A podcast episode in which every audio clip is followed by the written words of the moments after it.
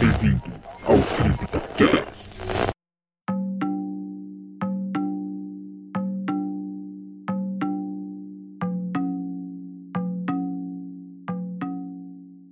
Olá novamente, amigos ouvintes do Zona Sombria, e sejam bem-vindos a mais um CryptoCast. Aqui é Fernando Lobo e vou dizer, em Five Nights at Freddy's tem mais teorias e pontas soltas do que Lost.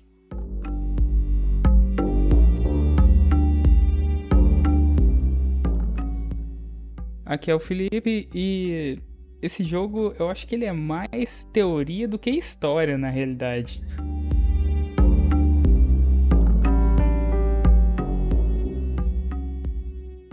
E nesse CryptoCast vamos falar sobre os jogos estilo Survival Night ou, como já ouvimos muitas vezes, o estilo Five Nights at Freddy's.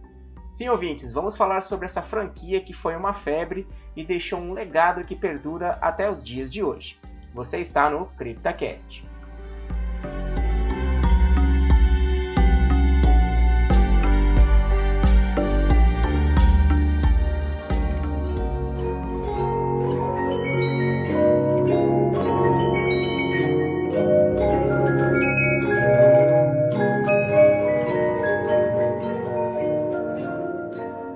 Ah, posso dizer que Five Nights at Freddy's ele começou uma franquia aí de jogos que gerou um, um legado, uma base de fãs muito grande, várias teorias e um estilo de jogo que a gente pode dizer que é quase quase único, né? É, e vamos lá, né? Começou lá no ano de 2014, é, pessoal, já faz quase 10 anos que existe Five Nights at Freddy's aqui no mundo, hein? Você parou pra É, pensar mesmo- um pouco, né, na idade. parei, parei para pensar, porque olha, 2014 parece tão pertinho, mas já, já se passou muito tempo já. É, já foi. E uma coisa que é, que é bem engraçada com relação a isso, né? Vamos pensar no de 2014.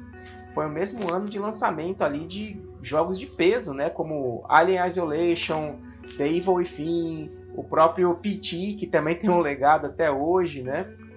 Fatal Frame, entre vários outros aí que, que ficaram também. São jogos de peso dentro da, da franquia do terror, né? E a gente pode falar aqui que junto deles, mesmo com todos esses jogos que saíram aí, Five Nights at Freddy's conseguiu também marcar sua posição dentro desse, desse mundo dos jogos de terror. Né? Nesse mesmo ano, né, então, junto com esses outros aí, como a gente falou em 2014, foi lançado o jogo Five Nights at Freddy's. Você joga nesse jogo como um vigia noturno de uma lanchonete, né, um restaurante, a Freddy Fazbear Pizza. É um restaurante que é voltado para crianças, né? É, com, com animatrônicos. É alguma uma coisa que a gente não tem muito costume aqui, mas a gente vê isso um pouco mais forte lá na gringa, né? Como a gente pode falar. E o jogo usa muito essa premissa aí em cima dos animatrônicos, né? Seu objetivo é sobreviver durante cinco noites como vigia noturno ali do restaurante fechado, né? Mas tem um pequeno porém. Os animatrônicos, eles têm vida própria durante a noite e eles querem te pegar a qualquer custo.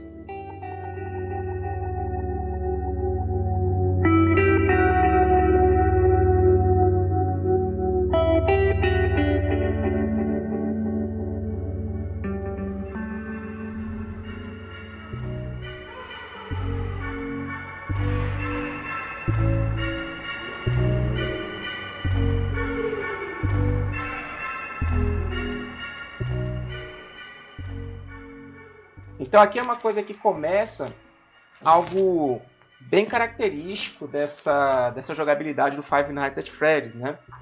Você começa o jogo, começa e termina, na verdade, né? Dentro da salinha de segurança ali do restaurante, né? onde você pode vigiar os ambientes, ver através das câmeras, né? Observar ali a movimentação com luzes, com sons ao seu redor. E uma coisa interessante que é é, para você conseguir fazer tudo isso, você usa a energia do restaurante. Mas claro, né, não é aquela energia infinita, senão não estaria dentro do jogo. Você tem que trabalhar esse gerenciamento de energia para garantir que você consiga chegar até o final do seu turno com energia sobrando ainda, porque é ela que é, é dela que você vai depender para poder se livrar dos animatrônicos que querem vir te pegar. É, o, eu acho que a ideia, o Fernando, é, é, essa questão é como se tivesse, se ele tivesse lá como vigia e tivesse acabado a luz, ele tivesse um, um gerador e é, ger, o jogo se baseia muito em gerenciar a energia, né, para que ele possa sobreviver e passar essa noite.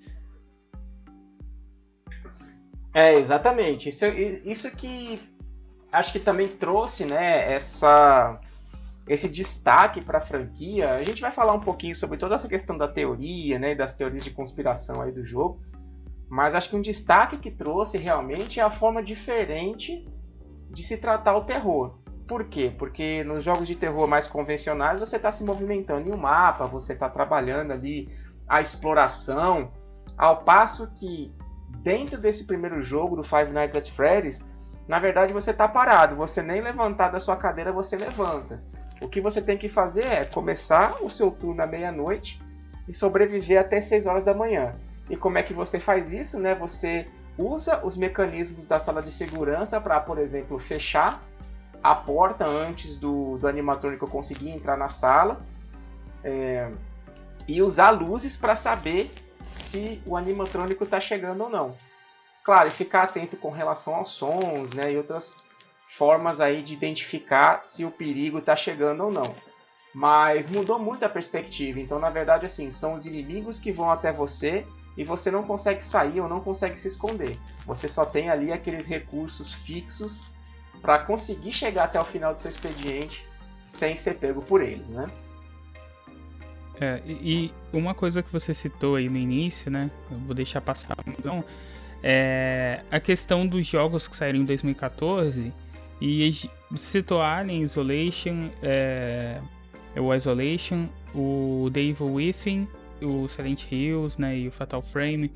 E praticamente todos eles ou herdaram, né, algumas é, não vou dizer é, mecânicas em conjunto com a inspiração para os jogos e eles herdaram isso ou eles é, criaram um legado, né? No caso do Silent Hills, criou criou-se um legado o Isolation ele trouxe de volta essa questão da, da primeira pessoa, da, do, do Survivor mesmo.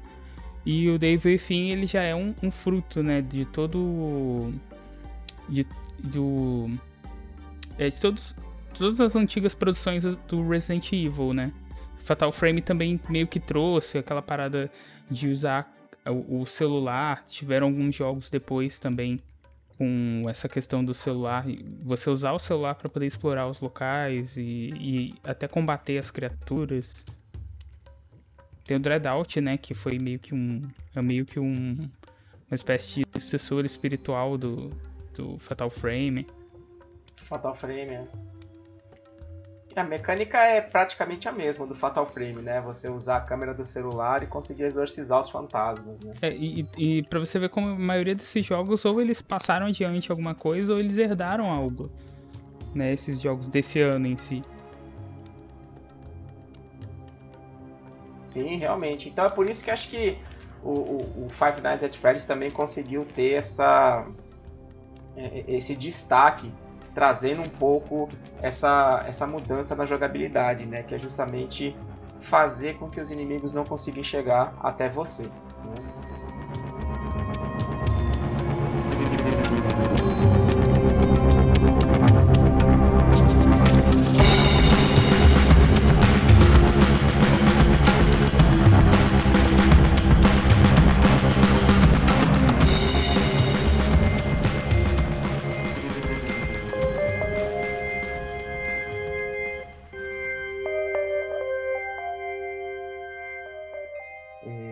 Interessante, né? Como a gente falou, aqui no Brasil, não, a gente não tem muito essa cultura do, dos animatrônicos, né? Mas a gente consegue ver isso um pouco mais forte lá, na, por exemplo, nos Estados Unidos, né? Então, assim, o que, que são os animatrônicos, né? Eles são nada mais nada menos do que robôs. Então, robôs ali com alguma é, alguma cobertura, né? Como no caso aqui do Five Nights at Freddy's, né? De, de, como se fossem bichos de pelúcia, mas são robôs, né? É, e uma, uma curiosidade aqui é que o primeiro animatrônico que se tem notícia foi no filme da Mary Poppins, de 1964, onde foi feito um passarinho animatrônico. Ou seja, foi usado aí um pequeno robozinho para poder fazer o passarinho. Né? É, e desde então, assim, a gente tem essa, essa utilização dos animatrônicos aí é, dentro da, da cultura pop, como por exemplo na criação de, de filmes, né? Mas também é, usado em alguns pontos de, de comércio, ou como a gente está falando aqui de, de restaurantes, né? É, nesse caso interessante, inclusive, é, restaurantes, né, que, que possuem a presença desses animatrônicos é, inclusive que é onde foi baseado né, essa, toda essa cultura aí do Five Nights at Freddy's, toda essa história. É, o primeiro restaurante a contar com a presença dos robôs foi a pizzaria Chuck E. Cheese, em 1977. É, e uma coisa interessante, inclusive, que vale mencionar, é que dizem que a história do Five Nights at Freddy's é bastante baseada nesse restaurante Chuck E. Cheese. Por quê? Porque em 1993 um, do, um desses restaurantes da, da rede, né? Lá no Colorado, ele foi o cenário do assassinato de quatro pessoas e o ferimento de mais uma. O que, que aconteceu ali? O Nathan Dunlap ele foi demitido do, do restaurante e ele jurou se vingar ali do, do restaurante, dos funcionários, depois de um tempo. Passaram-se cinco meses e aí ele foi até o restaurante então e com uma pistola ele foi lá e cometeu os quatro assassinatos e, e, e o ferimento dessa, dessa quinta pessoa, né? É, inclusive na época, se eu não me engano, ele foi condenado à morte por esse, por esse, é, é, essa situação, né, esse ocorrido. É, e agora parece que ele vive, na verdade, em prisão perpétua, porque lá no Colorado ele, é, eles removeram, retiraram a pena de morte da, do estado. Né? Então foi mudado de pena de morte para uma prisão perpétua. Então veja que assim é, teve esse caso do Chuck. Cheese, é, o caso do assassinato ali das pessoas que morreram e dizem que o Five Nights at Freddy's teve uma inspiração nesse caso aí do Chuck. Cheese. É, é bem claro, né? Assim, pelo menos na história que a gente pega, é, que é passado pelos criadores ou pelos dos livros, né? Alguma coisa assim que a gente pega, é, é bem clara a referência ao, a esse caso. E tipo, tinha que ter assassinato envolvido, né? Pra ter uma parada sobrenatural e, e esses, esses animatrônicos começarem a matar as pessoas. Sim, com certeza. E se você for ver até algumas imagens do Chuck E. Cheese e, e, comparar com algumas imagens do Five Nights at Freddy's, também vai ver algumas semelhanças ali. Né? É, um, outro, um outro ponto importante de falar, é, além dessa questão aí da, da inspiração, é, não sei se é o caso que é, é, a arte imita a vida ou a vida imita a arte, né? Mas assim, o Chuck E. Cheese está passando por problemas financeiros lá nos Estados Unidos, inclusive tem um risco de falência, né? É, e os fãs aí querem que o restaurante passe por um rebrand, né? Passe por uma reformulação e comece a usar a marca do Five Nights at Freddy's. Então imagina os Chuck E. Cheese virando Fazbear Pizzaria. Fred Fazbear Pizzaria, né? É, seria bem. Então, os fãs com certeza opa. iam ficar loucos, né? Com, com essa materialização. É, é como se fosse, tipo, pegar uma cidade antiga e fazer uma réplica de Silent Hill. pois é, mas não sei se eu iria nesses restaurantes aí não, né? Mas tudo bem. Não, vai que a, vai que a vida tenta imitar de novo a, o jogo e a própria vida, né? É, pois é. E não só o Chuck E. Cheese, né, mas também em 1980 a Showbiz Pizza Place também contava com uma atração chamada The Rocket-Fire Explosion, que era uma banda de quatro animais humanizados, né, um urso pardo, um lobo e um gorila. A banda ela tocava clássicos do pop, do rock, do country e também músicas autorais. Então aí, também a gente pode pegar um pouco isso é, no que a gente vê dentro da franquia Five Nights at Freddy's, né? Porque eles também lá têm os seus, seus instrumentos, eles aparecem no palco ali também para fazer uma apresentação, né? Sim, é. E essa banda tem um, um vídeo, né? Que. Deles tocando a música lá do. que é bem estranho o vídeo, por sinal. Pois é, vamos deixar na publicação desse episódio aqui lá no nosso site um vídeo atual da banda tocando a música I've Got a Feeling, do Black Eyed Peas. É, eu acho engraçado, assim, é, cuidado, né? Se você ouviu o nosso CryptaCast a respeito de Uncanny Valley, acho que você vai ver alguma semelhança aí.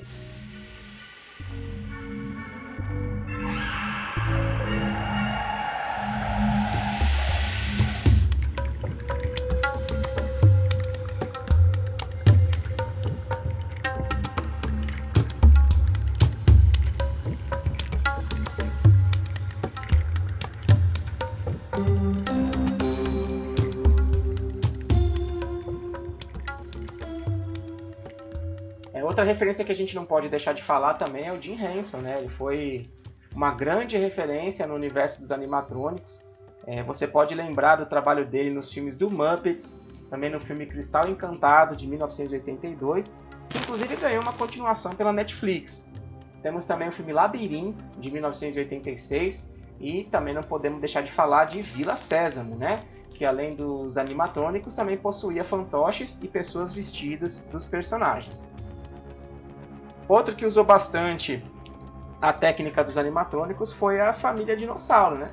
A cabeça dos personagens ela era animada roboticamente, enquanto a pessoa vestia o restante da roupa fazendo os movimentos do corpo. E vamos lá, né? Família dinossauro era bem legal. Muito legal. E é muito bem feito também, né, cara? Porque eles conseguiram é, para mim era, era os, anima, os animatrônicos eram a parte das expressões faciais, né? Porque é, é realmente muito bem feito. Eles têm expressões que, é, que, que, conseguem traduzir as emoções de uma forma bem clara. Isso é pô, muito legal.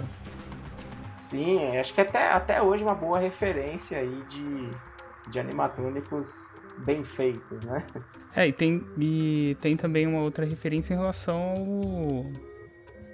ao, ao Chuck, né, do filme de 88, que o Chuck, ele não aparecia tanto nos, nas, nas cenas, porque eles não tinham recurso suficiente, e as cenas em que o Chuck aparece no final, ele é um animatrônico. Depois também, no, nos, nos outros filmes, eles voltam com isso, mas é, é muito bem trabalhado, né? Eles imaginam eles fazem com que o, o boneco ganhe essa personalidade, uma personalidade praticamente real. Sim, com certeza, cara. E acho que isso realmente, quando a gente até falou um pouco com relação ao Canivelle também, né? Mas eu acho que isso é um, é um prato cheio realmente para a gente colocar a temática de terror em cima, né? E claro, a gente tem algumas outras mídias também, onde a gente tem referências com relação a, a a Five Nights at Freddy's, né, as animatrônicos. A gente tem aí é, é, desenhos como apenas um show ou regular show, só no Cartoon Network. Né? É, temos também ali um, um, episódio da segunda temporada de Gravity Falls, chamado Uma Namorada para os Souls, que também tem referências ao jogo. Temos também no Pateta o filme, é, durante uma viagem de carro, né, o Pateta e o filho dele, o Max, eles passam por uma, uma pizzaria bem no estilo do Chuck E. Cheese. Temos também referências no quadrinho 99 da Turma da Mônica Jovem. E também temos um avatar no jogo Emily is Away. E se você utilizar o avatar durante o gameplay, ela vai comentar sobre o jogo. Então veja que ele também é referência para outras outras frentes aí também, né? Sem contar que a gente vai falar um pouco aqui, mas sem contar uh, os inúmeros fangames ou inúmeros jogos que foram inspirados não só na franquia Five Nights at Freddy's com relação à história, né, o tipo de se contar história, alguma coisa, um, vamos dizer assim, um, um mundo expandido dele, como aproveitando também a própria jogabilidade que ficou famosa aí com o lançamento do primeiro jogo. Né?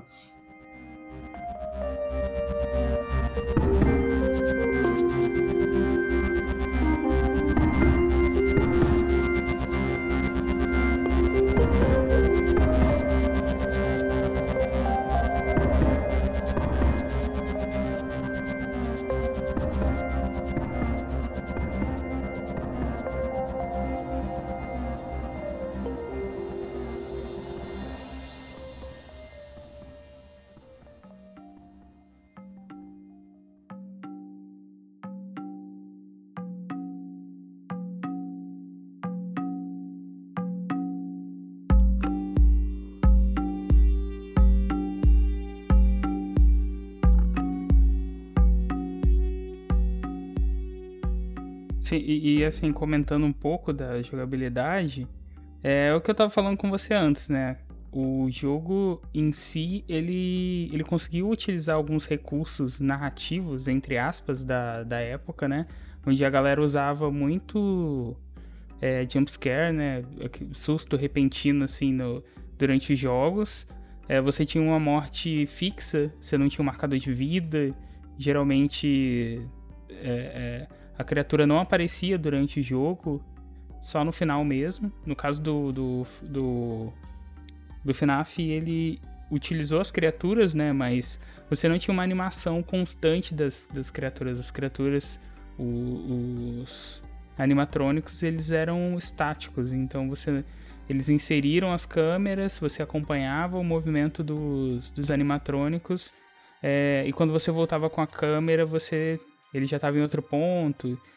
Então foi uma estratégia bem, bem inteligente, além do fato do, do personagem não se movimentar, né? Então você alterna as câmeras pelo sistema e não. É, o personagem não se movimenta. Então eles só precisavam ali de algumas cenas e, e o jogo estava teoricamente pronto. Foi um jogo que aproveitou muito, assim como é, se você tivesse problema de processamento e colocasse uma névoa, né? Eu entendi a referência. mas, é, mas assim, acho que nesse ponto, como você falou, né, é, é, o, o, Scott Calton, que é o criador da, da série, da franquia Five Nights at Freddy's, ele foi bem inteligente ao utilizar os poucos recursos que ele tinha ali, não sei se tanto de conhecimento, né, como próprio de tempo e a possibilidade de fazer algo um pouco mais elaborado. Mas a gente vai ver isso, inclusive, assim, a gente vê algumas evoluções no, nos jogos seguintes, mas você vê que não muda muito essa questão quando a gente fala do da, da movimentação dos animatrônicos, né? Você não vê realmente assim os animatrônicos fazendo muita movimentação, indo e voltando.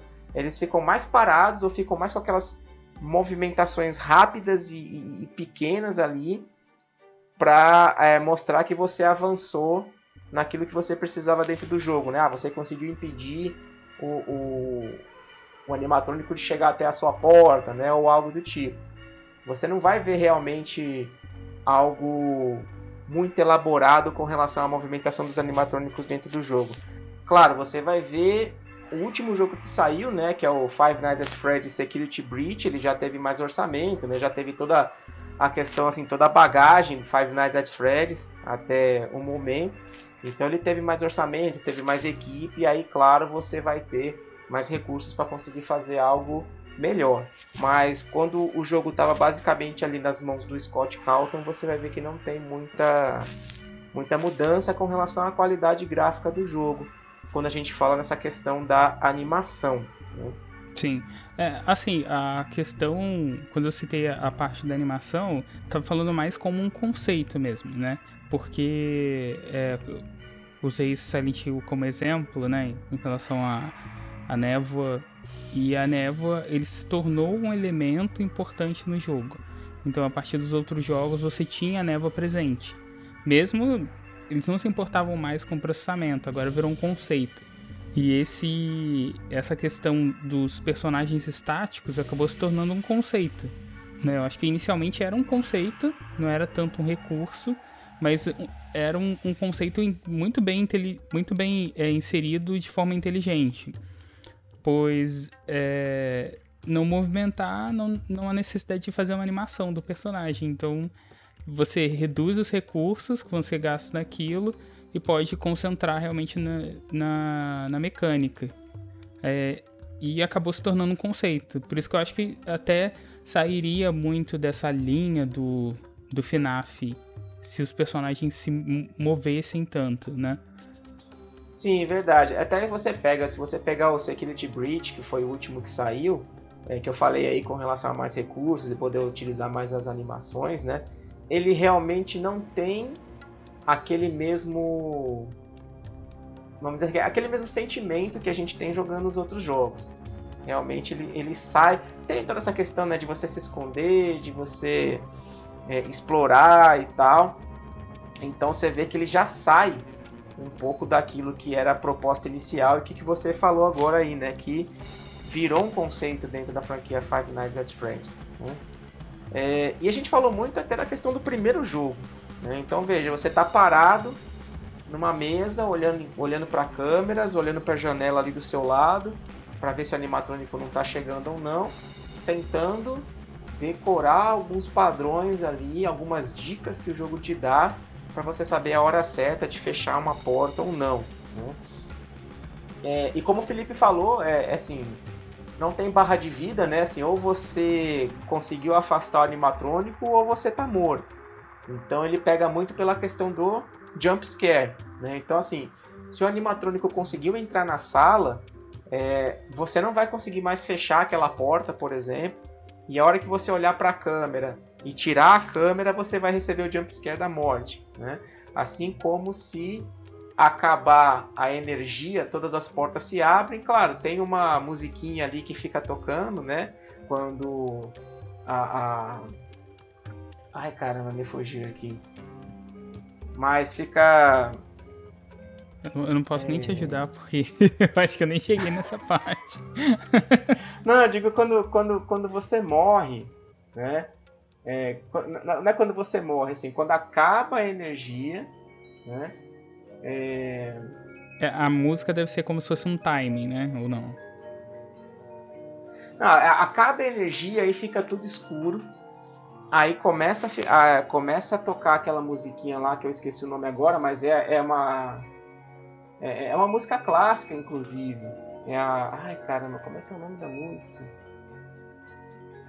Claire Lalune? Não. não, não é o Claire de Lalune, não. É o.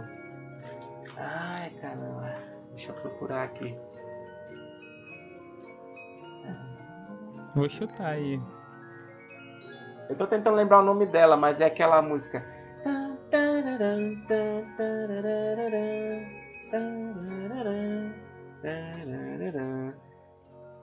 Eu tô tentando lembrar o nome dela, mas é uma música clássica mesmo.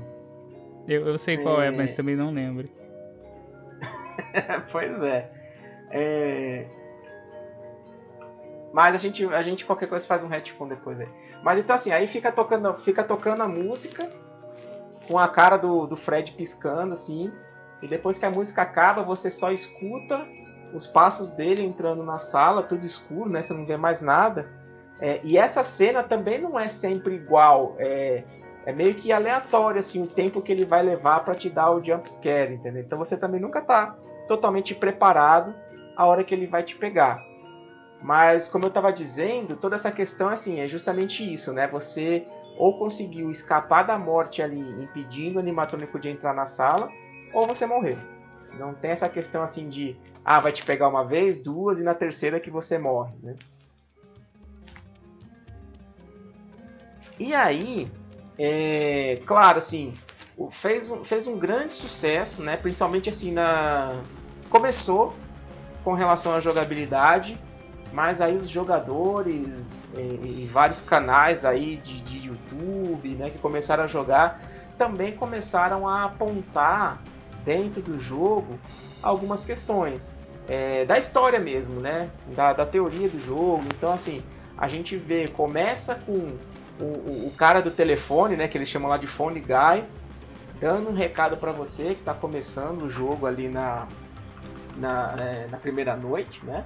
É, e falando sobre algumas coisas, tomar cuidado com os animatrônicos, né? Assim, é, que eles gostam de andar é, pela noite e tal. Então, naquele naquele sentido assim, olha, você pode morrer, mas não se preocupa não que vai dar tudo certo, né?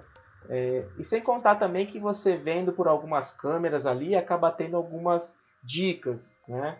Uhum. É, entre uma noite e outra também é, acaba você acaba vendo assim um pedaço de um recorte de um jornal é, com algumas outras dicas que vão falando também, né? Então uma das coisas que a gente vê durante os jogos é, por exemplo, ah, os animatrônicos eles foram retirados ali porque os clientes estavam reclamando do cheiro de coisa podre que estava quando eles se aproximavam. Né? Complexo é... esse aí.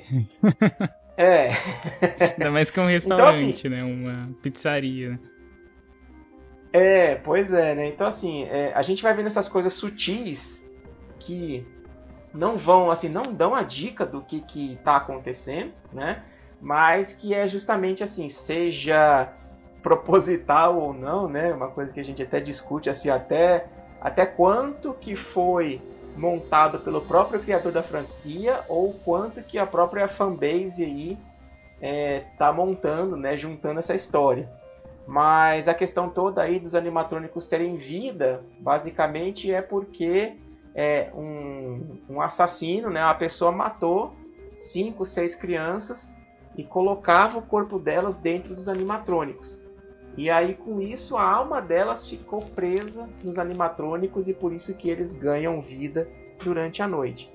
É, e claro, assim, a gente não vai conseguir falar aqui toda a teoria que se tem em cima do não só desse jogo, né? Começou com o primeiro, mas de todos os jogos, porque eles acabam tendo é, não só li algumas ligações entre eles, como também a própria linha do tempo dele é meio complicado. Então, assim, os, jo os, jogos são lançados de forma sequencial ali, né? O 1, o 2 e o 3, mas eles não têm uma linha do tempo sequencial também. Então você começa o primeiro jogo numa data, o segundo jogo é antes, a terceira é depois, depois o quarto é antes de novo. É, e o jogo ele não vai é, dando para você é, as dicas ou a evolução da história de uma forma linear também, né? É, a gente tá, a, a gente está falando basicamente do primeiro jogo aqui até agora, mas do segundo jogo em diante, você tem entre as noites é o que eles chamam de minigames, que aí são minigames ali no estilão 2D, que ajudam também a contar a história por trás de tudo que está acontecendo ali durante as noites, né? Se eu tô falando demais aqui, eu tô dando algum espaço para você falar. Não, de boa, Quer falar boa. alguma coisa? É, o que eu queria ah. é só complementar, esse estilo, né, ele é meio que que esse estilo de, de narrativa, né, ele é meio que comum em muitos jogos que, que tem uma. que é mais focado no, game, no gameplay, não, na mecânica de jogo, né? Porque, por exemplo, é, é, quando você não tem um jogo tão narrativo, você tem um jogo que, que ele foca mais na mecânica, ele vai te dar pequenos documentos ou pequenos detalhes que vão evidenciar a história. E nesse caso, ele é como, por exemplo, Dark Souls, a saga Souls, né? O, o da From Software, eles têm esse eles usam essa técnica de colocar os documentos, diálogos e isso isso unido, né, vira uma teoria na mão dos fãs e os fãs acabam encontrando a história que o que, que o criador do jogo teve a intenção de colocar, que eu acho que o FNAF segue meio que essa linha de colocar a história entre relatos e tem muitos jogos que fazem isso, mas ainda assim tem uma narrativa. Outros não tem tanto uma narrativa, tipo, tem um plot inicial lá e o resto você vai ter que descobrir ao longo do jogo. E acaba se tornando um metagame, né? Sim, sim, eu concordo. E é o que a gente tá falando, a gente não sabe o quanto que isso pega ou não, mas ficou bem é, bem fixado realmente assim na franquia, né? Sim, é, é, é, uma, é, uma, é, uma, é uma condição que é interessante e poderia ter acontecido da mesma forma nos jogos do Slenderman. Que, que assim, que não tem bem o background, mas poderia ter uma, uma história fora dos jogos, entendeu? Tipo, ele tem a história, mas não foi dado continuidade, né? Ele só aproveita os jogos e não o, as, as esse, essa, essa mecânica de, de narrativa, sei lá. Algo assim. Sim, é, e eles, eles conseguem juntar um pouco isso melhor no Five Nights at Freddy's, né? É, e claro, né, quando assim, você pensa no primeiro jogo, você tem toda essa mecânica, é, e com o sucesso que fez, é claro que ia ter os próximos, né? É, mas assim, como é, que, como é que conseguiria manter o jogo um tanto atrativo é, e conseguir ser é, evoluir ao mesmo tempo, né? Não daria para fazer a mesma mecânica do primeiro jogo. Então, se você pegar é, o segundo jogo, por exemplo, o segundo jogo já não tem porta. Então, você não consegue fechar a porta para impedir o, o animatrônico de entrar. Ele já começa a colocar outras mecânicas para também impedir você de ser pego. Mas é, já não é já não é aquela mesma coisa. Então, os animatrônicos até conseguem entrar mas você tem que enganá-los de alguma forma. Então, por exemplo, além de usar as luzes, né, fechar alguma portinha de, de, de duto de ventilação e tudo, é, no segundo jogo, por exemplo, tem uma mecânica de que se um animatrônico entrar na sala, você tem que colocar a, a máscara ali, né, o capa, a cabeça do Fred para que ele ache que você também é um animatrônico e ele não te pegar, né? É, e aí no segundo jogo é que começou a ter entre uma noite e outra esses minigames, né? Que são joguinhos 2D que você controla um personagem que ajuda a complementar um pouco da história do jogo. Então você também vai acompanhando e, e, entendendo um pouquinho mais, ou até entendendo um pouquinho menos, né? Com tanta teoria que tem, é, da lore, do, da história toda aí do, do Five Nights at Freddy's. Né?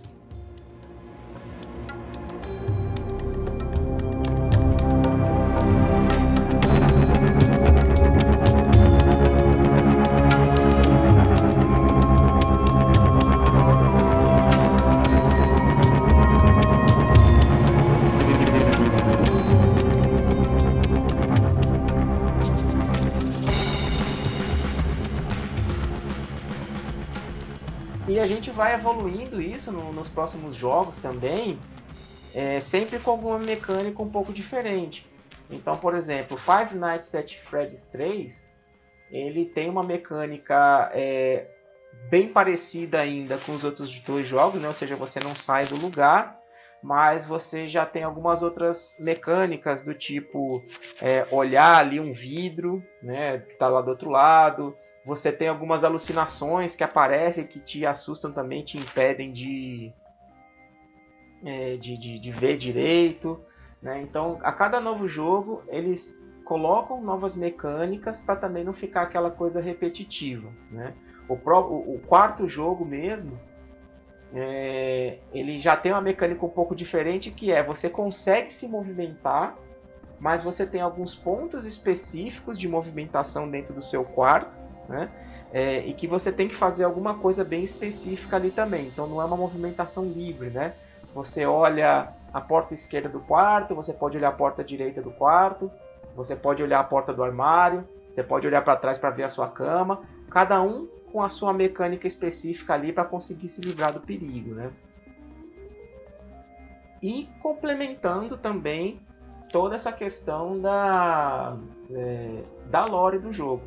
Então, como eu falei, né, todos esses jogos a partir do 2 tem os minigames no meio, você tem alguns detalhes nos cenários que te ajudam também a pelo menos tentar ligar uma informação com a outra, é, até que a gente tenha realmente assim é, uma, uma linha de investigação e de teorias e de elucubrações muito grandes dentro do, do mundo de Five Nights at Freddy's, né? É, é muito legal que é muito legal, não, né? Assim, eu acho que é, é, é, é o que o, os criadores teriam que entregar para os fãs da série, né? Que é tipo você lançar um jogo novo com uma temática de, é, com a mesma temática. Então, o mínimo que eu posso fazer é adicionar um ou outro, é, uma outra mecânica que vai funcionar, que vai adicionar ou, ou até mesmo complicar né, a situação ali pro para você que está que tá tentando sobreviver. Mas a, a, apesar disso, as ideias que eles colocam em cada jogo, que você citou, né? É, são ideias até interessantes. Não, não chega a ser algo é, plástico, né? Algo que só foi colocado realmente para ah, eu quero lançar um novo jogo e pronto. Não, as ideias são, são essa do capacete, né? Do, do boneco. Que você tem que colocar para poder se passar por um boneco é, uma, é algo que, assim, imagina, é, é, muito fora do que você. De, de alguém que tá pensando no, no, primeiro jogo lá, jogando. E tentando sobreviver. Sim, fica bem diferente. É, é bem diferente. E a. E ao longo, os minigames também, eu acho que é uma coisa que.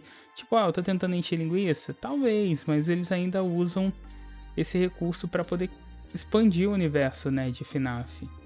Sim, o que a gente falou, acaba trazendo mais dúvidas do que certezas, né? Porque sempre fica um negócio assim muito muito jogado, não é nada explicado, né? É mais realmente assim. Mas acho que no geral é, aberto para interpretação, né? É, no geral a ideia é essa, né? Eu acho que a ideia do jogo é mais uma marca aí. Eu acho que é mais uma, uma característica importante do jogo, que é ter esses, esse, essa lore meio, meio em pedaços, né? Fragmentada e você tem que construir isso.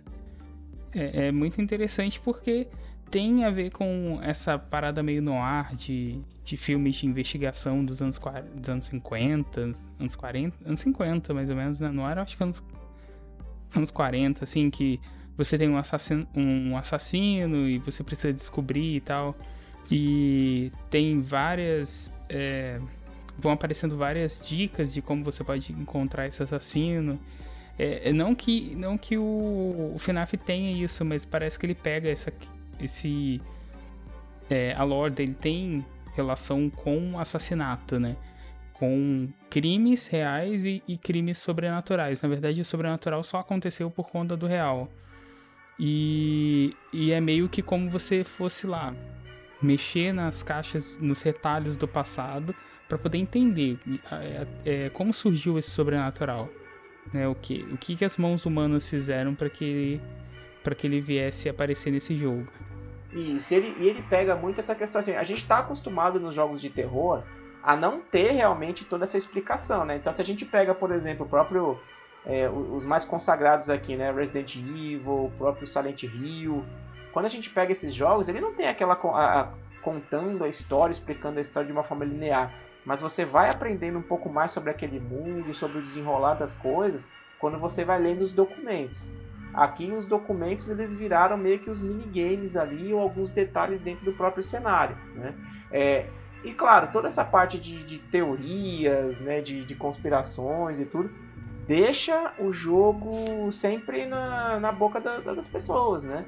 Então assim, não, se, se você for lá explicar tudo o que aconteceu, é, acaba tirando um pouco também esse atrativo que a franquia conseguiu colocar dentro da cabeça dos jogadores, né? Sim, eu vejo muita gente que é fã, assim, tipo, fascinado por FNAF, e eles é, realmente falam com muita empolgação e, e, as teorias até mesmo são, são motivos de discussão, discussões extensas, né? Eles acabam perdendo muito tempo criando essas teorias, ou ganhando muito tempo, né? No bom sentido. É, discutindo essas ideias por trás do jogo. Então o jogo realmente ele sai do daquele aquele jogo básico e, e começou com a ideia de um de um indie game, né? Sim, é, às vezes a gente fica naquela dúvida, né, se já era tudo premeditado ou não desde o início e tudo, mas é, eu acho na verdade que eles deram sorte, é, né? É, eu, eu acho que eles deram sorte, porque eu acho que eles começaram com alguma visão, talvez eles até quisessem gerar um pouco essa, é, essas teorias todas, eles tivessem já uma linha de, de pensamento da história principal, mas eu acho que eles na verdade aproveitaram dessa repercussão que deu para expandir bem mais do que eles estavam pensando inicialmente. Né? É, tanto que assim, eu falei, a gente não vai, obviamente, abordar com detalhes a história aqui de Five Nights at Freddy's, eu acho que já tem muito material na internet para quem quiser se aprofundar. Mas assim, de uma forma bem resumida, né? Assim, eram duas pessoas é, que formaram uma sociedade para fazer uma rede de restaurantes, de pizzarias. Uma delas era uma pessoa com conhecimento técnico, né? Criou aí os animatrônicos. É, e houve, houve um acidente, mais de um na verdade, mas teve um acidente ali da, no restaurante onde o filho de um dos sócios, né, William Afton, ele foi, ele foi colocado dentro da boca do animatrônico do Fred ali e é, a mandíbula do, do Fred fechou e arrancou um pedaço do lobo frontal dele, né? É, e aí, obviamente, assim, é, especula-se de se a criança morreu e, e, e, possuiu um animatrônico ou se ela simplesmente morreu, né? Mas é, conta-se essa história, né? é, e que o William Afton ele ficou meio que revoltado aí com essa situação, não viu bem, é, e acabou matando outras crianças e colocando ela nos animatrônicos. Por alguma razão elas é, adquiriram ali vida dentro dos animatrônicos, né? É, onde na verdade é, teve toda essa questão da história de que ele queria, na verdade, avançar na, no, na, nos animatrônicos, dar uma consciência para os animatrônicos, para que ele pudesse trazer o filho dele de volta. Então veja que é um negócio um pouco bagunçado, né? A gente aí é, já não sabe mais se é só uma questão de, é, é, de espíritos voltando ou se é uma inteligência artificial que ganhou consciência. É, então, mas tem muita coisa, muita coisa é, de especulação, é muita coisa de teoria na internet que, se vocês quiserem realmente se aprofundar, é, vale a pena porque porque qualquer coisa mais que a gente disser aqui já tem gente que disse com muita exaustão na internet. É, e assim, só para colocar mais um, um, pequeno detalhe aí, esse. E também é esse responsável, né, pelas mortes das crianças e tal ao longo da, dessa história. É, é, só meio complicado de entender o que, que ele é, né? E qual é o, qual é o motivo dele, a motivação para que ele mate as pessoas. Porque ele tem um padrão e aparentemente ele foi traumatizado, né? Pela morte do filho. Então, é, aí é, evidencia muito aquela essa questão real que eu tinha comentado do do, da, do personagem da relação entre eles, né? Então acaba sendo acaba sendo um aspecto realista e que muita gente se identifica porque é, é, é violência, né? Querendo ou não. Sim. Mas tem muita coisa, muita coisa. E assim, é... e é claro, a gente está falando da história, mas a gente falou muito também da, da questão dos fãs e da questão da repercussão e até mesmo assim do próprio legado que já teve.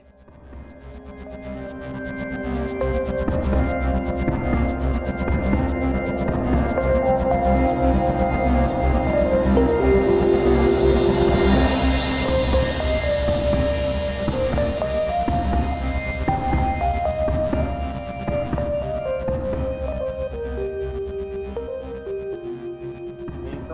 gente fala muito de Five Nights at Freddy's porque foi o precursor de tudo isso, mas foram feitos vários jogos, né, é, fan games ou realmente assim jogos só inspirados na franquia Five Nights at Freddy's, né, nesse estilo assim de sobreviva durante a noite, né?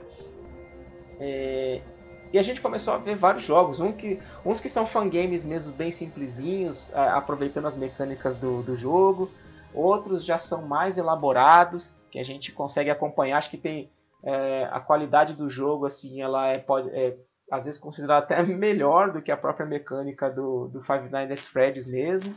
Né? Então a gente pode citar alguns aqui, como por exemplo o Joy of Creation. Ele é um jogo é, que tem essa, essa visão também, é, é, essa forma de se jogar de sobrevivência, igual Five Nights at Freddy's também tem é, uma história por trás, não é algo também tão, é, tão, tão explicado, né? Ele também pega muito essa questão aí é, das ligações, das, das referências, né? É, inclusive é, colocando até o próprio Scott Calton como, como personagem do jogo ali. Né? É, outro que a gente pode falar também é o Five Nights at Candy's, que também ele tem a premissa bem parecida com é, os animatrônicos próprios ali, né? E saiu, se não me engano, acho que o Five Nights at Candy's 2, o 3, também com as suas mecânicas de jogo. É, então, assim, a gente vê que é, Five Nights at Freddy's ele só iniciou esse processo, né? Mas gerou realmente um legado, não só na forma de contar a história, não só na forma de aterrorizar aí usando animatrônicos, né, mas também a própria forma de se jogar o jogo. Né? É, eu, eu, queria citar um, um jogo do Alien para celular que é basicamente a mesma mecânica das câmeras, né, que tem no, no, no FNAF. O, você é um controlador e tem que é, não me lembro muito bem, mas eu acho que é isso. Você é um controlador e tem que é, abrir espaço para que o, alguns sobreviventes, você é, consegue ver os sobreviventes a, pela, pelas câmeras, e o alien ele se aproxima dos sobreviventes, né, para poder matar eles.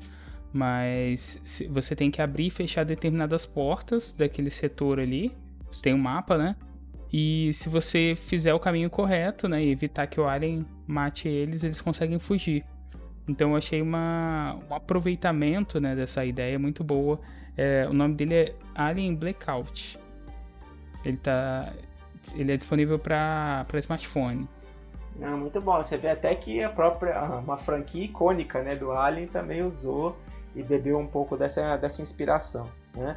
É, uma coisa interessante, que a gente está falando aqui de toda essa questão de legado, de jogabilidade, de lore, não sei o quê, mas assim, essa questão da jogabilidade, o que é o que eu vejo também como interessante é justamente assim, é você conseguir memorizar as dicas que o jogo te dá para conseguir escapar daquele daquele animatrônico, daquele personagem que quer te pegar. Né? Então assim, se você vê aquele sinal, você sabe que você tem que fazer uma determinada ação dentro do jogo para poder evitar que o animatrônico te pegue.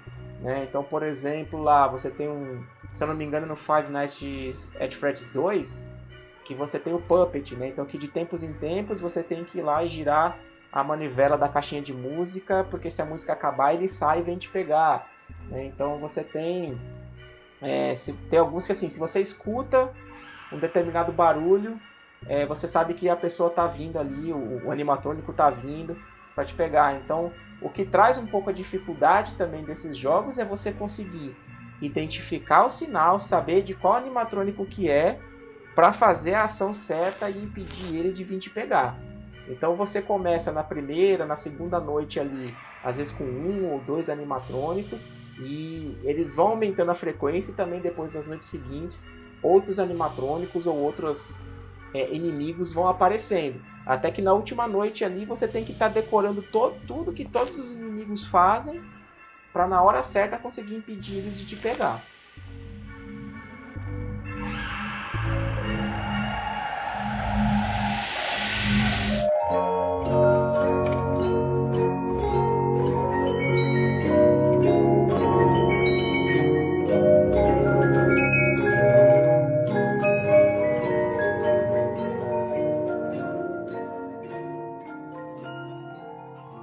Pessoal. Só para fechar aqui, né? A gente vê assim a franquia, a, a franquia cresceu tanto com essas especulações, né? com histórias, teorias, mecânicas, que ela ganhou livros canônicos, é, tem muitos fóruns, wikis, pergaminos, fanfics, animatrônicos na vida real. A gente acabou de falar de jogos feitos por fãs, ou jogos inspirados no Five Nights at Freddy's. É, a comunidade de, de, Five Nights at Freddy's é realmente muito grande e continua cativando novos fãs desde o seu início lá em 2014. Inclusive, acho que é bom a gente reforçar aqui, né, que o jogo atingiu em cheio o público pré-adolescente e adolescente da época. Então a gente vê realmente assim muitos jovens falando de Five Nights at Freddy's, enquanto a gente que já está um pouquinho mais é, experiente, vamos dizer assim, não é, não conseguiu ver tanta graça, nem vou dizer graça, né? Tava assim, não conseguiu ter um apelo tão grande quanto teve com os adolescentes, embora a gente consiga ver e fale aqui e discuta os méritos que a própria franquia e o tipo de jogo teve. Né?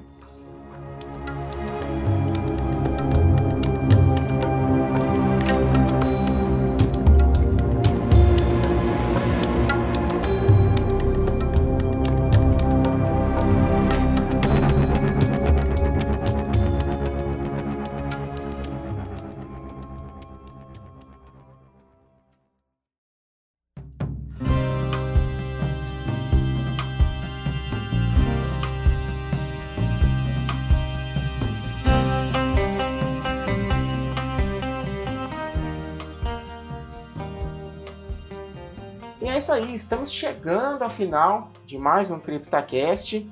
Antes da gente terminar aqui, eu gostaria de falar das nossas indicações. E a gente falou muito da questão de material na internet, e eu gostaria de deixar aqui é, a minha indicação do canal no YouTube chamado The Game Theorists, que eles fazem realmente uma, uma avaliação muito profunda em cima da teoria do Five Nights at Freddy's não só do Five Nights at Freddy's, mas também de outros jogos. Mas eu posso dizer aqui que o Five Nights at Freddy's ele tem 51 vídeos nesse canal só falando das teorias em cima da franquia. Então acho que é legal se vocês quiserem acompanhar um pouco mais, podem acompanhar esse canal The Game Theorists que ele fala não só de Five Nights at Freddy's, mas de outros jogos também. E você, Felipe, qual a sua indicação? Então, minha indicação. Minha indicação é, como a gente falou aqui também, né, de assassinos e tal. Minha indicação é a série Hannibal, que é uma série inspirada no, no tanto no filme, né, O Silêncio dos Inocentes e do, nos livros do é, O Dragão Vermelho. É, a série, diferente das adaptações seguintes, né, do, do, do livro, e da, da franquia em geral do, do Dragão Vermelho. É, a série adapta muito bem, ela desenvolve muito bem, né? Eu acho que até melhor do que os livros, o, a relação entre os personagens no os personagens do livro. Assim, tipo, o Hannibal ele é muito mais bem desenvolvido, é, você acaba explorando a de forma profunda. Tanto ele quanto os, os outros personagens da trama, que são extremamente importantes. É, eu recomendo como uma série aí, né, de, de um psicopata assassino clássico e que eu acho que tá aí em, dentre as, as séries que eu mais gosto.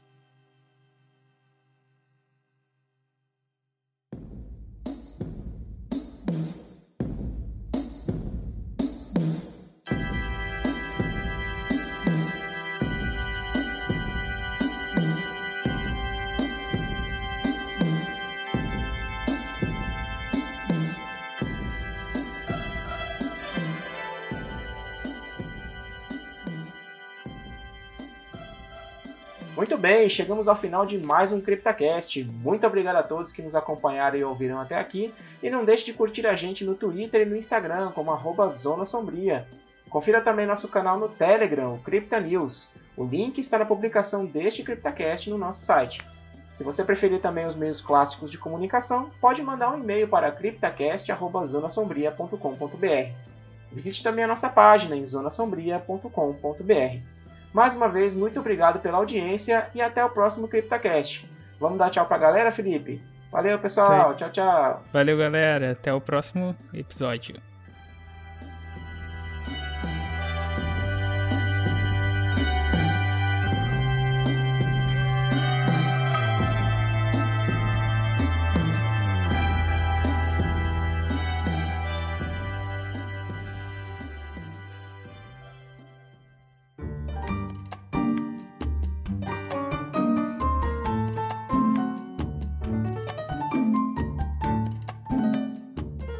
Aqui a gente começa o ponto interessante com relação à, à jogabilidade, né?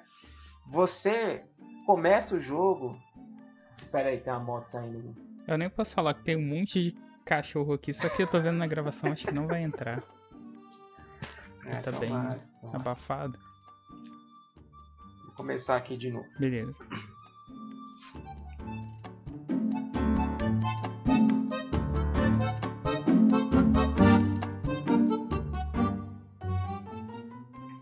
Mas não para por aí, né? Então, assim, em 1990, a Showbiz Pizza Place também contava com uma 1900 atração chamada. Oi, pode É falar. 1980. O que, que eu falei? 1990. Eu acho. desculpa, eu então acho. Eu não sei se eu vi errado também, mas acho que é 1990 que você falou.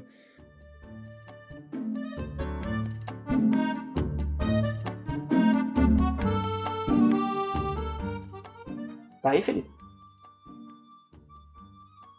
Felipe? Bom, o Felipe caiu, não voltou ainda. Eu vou continuar aqui com a conclusão. Se ele voltar nesse meio tempo, a gente retoma.